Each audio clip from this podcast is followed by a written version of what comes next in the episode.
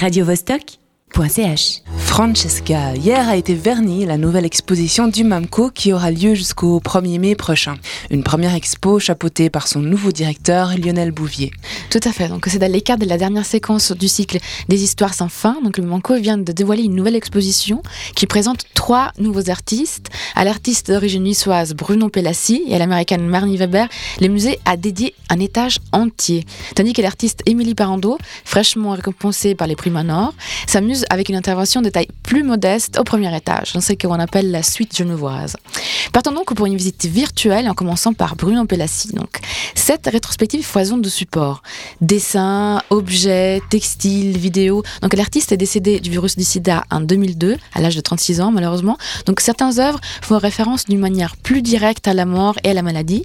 C'est les cas des séries de portraits au crayon qui présentent des visages où il y a toujours à trouver une altération, une tuméfaction, une irrégularité inquiétante. Dans un registre diamétralement opposé, beaucoup plus léger, je dirais, on retrouve ces figurines flottantes, ces sortes de petites fantômes en tissu qui sont indoyantes comme ça dans des bassins d'eau. Pour le reste, on se délecte à déchiffrer la constellation d'objets que la fantaisie des artistes a généré. Donc on retrouve des bijoux en forme de pénis, des serpents, des reliquaires. Bien, c'est bien au-delà du cabinet de curiosité. Bruno avait vraiment un, un vrai savoir-faire et il a fabriqué des objets uniques qui allient l'obscène et l'opulence, et même un peu de tendresse avec ces fameuses bestioles qui sont une sorte de, sorte de jouet design et kitsch à la fois. Un descendant d'un étage, on retrouve l'exposition de Marnie Weber, dont je suis sortie assez sceptique. Donc, elle s'intitule Once Upon a Time in Forevermore. Forevermore, donc le mot, justement, c'est pour la, pour la surenchère de l'artiste. Disons que l'artiste américaine elle nous fait pénétrer dans un univers cohérent, mais hélas un peu lassant, j'ai trouvé. Donc on est dans des images qui veulent perturber de façon directe, sorte de fantaisie épouvante, en sorte de triple d'Alice aux merveilles sous acide. Donc il y a des œuvres d'art qui nous font voyager, celles de Marnie Weber. Après le choc initial, elles m'ont fait plutôt rebondir en arrière. Donc euh, il n'y a que ces, clowns tristes et difformes qui accrochaient le regard.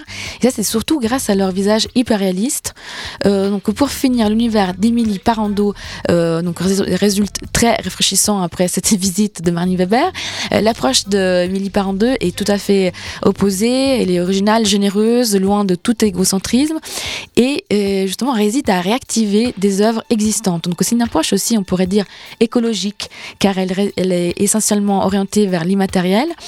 Donc Émilie Parando, donc, qui est lauréate du prix Manor 2016, a choisi d'aider les spectateurs à voir davantage, donc à aiguiser le regard.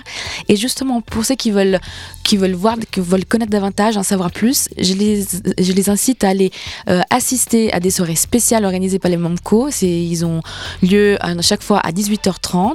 Ce sera le 8 mars pour Mani Weber. Je pense que je vais essayer d'y aller pour me réconcilier avec cet artiste qui est quand même une figure assez rock. Euh, ce sera le tour d'Émilie Parando le 5 avril, toujours à 18h30. Et pour finir, le 19 avril pour Bruno Pelassi. Radio Vostok.ch